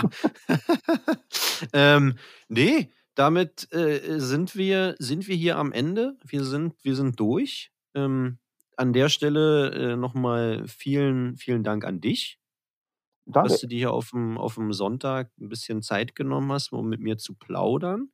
Danke auch an Tomic, Ja, der uns hier, genau, der uns hier verkuppelt hat. Die letzten Worte äh, ge gehören dir. Erstmal war ich positiv überrascht, dass überhaupt jemand wissen will, was ich so, so zu äußern habe. Ja, mh, meine letzten Worte. Na, nicht deine, deine Ja, letzten Worte in dem Sinne. in dem Podcast oder in der heutigen Folge. Mm, Ja. Ja, vielen Dank und vielen Grüße an alle, die mich kennen. Ich möchte jetzt keinen Namen nennen, weil ich würde auf alle Fälle jemanden vergessen. Ja. und ja, das war's eigentlich schon. Da bin ich relativ bescheiden. Super. Dann äh, bedanke ich mich bei dir und sag Tschüss. Tim, ich bedanke mich auch. Und wir sehen uns hoffentlich irgendwann mal bald mal wieder auf irgendeiner Show. Schön wär's, ja. Ja, ja. Alles klar. Ciao, ciao. Bis dahin. Tschüss. So, die Folge ist doch noch nicht vorbei. äh, am Anfang noch groß angeteasert, dass wir nochmal über das äh, legendäre Intro sprechen wollen, beziehungsweise die Entstehung davon. Dann natürlich im Jum der Folge wieder alles vergessen. Äh, deswegen jetzt hier nochmal ganz kurz die Antwort von Micha nachgereicht quasi. Im Intro war so, und zwar war der Song schon fertig für die LP, also im, noch nicht aufgenommen, aber im Proberaum. Und ich, einer von den Jungs meinte, nach diesen, nach diesen ersten Schlägen muss irgendwas kommen. Also ich müsste, müsste irgendwas sagen. Und eigentlich war das eigentlich nur erst aus Jux und Tollerei, weil eigentlich ist es ja so, also ich sage mal, so, so, so plakativ, dass, es eigentlich, dass, man, dass man es eigentlich gar nicht ernst nehmen kann. Aber im Endeffekt dachten wir dann auch, okay, das war gerade die Zeit auch, wo, wo viele Hater über uns geschrieben haben, wieder, wieder dieses Thema elitär und bla bla bla, haben wir, hatten wir, dachten wir halt, okay, Öl ins Feuer, sie werden sich freuen und wir haben auch unseren Spaß. Ja, und so kam es halt mit Something Inside, Senft Backstage, was geht. Mm, ja. Und dass es im Endeffekt, im Endeffekt so groß wurde und eigentlich teilweise der ganze Saal das mitgeschrien hat, hätte, hätten wir vorher im Leben nicht dran gedacht. Gut, jetzt haben wir es aber wirklich. Äh, danke fürs Zuhören. Bis zum nächsten Mal. Ciao.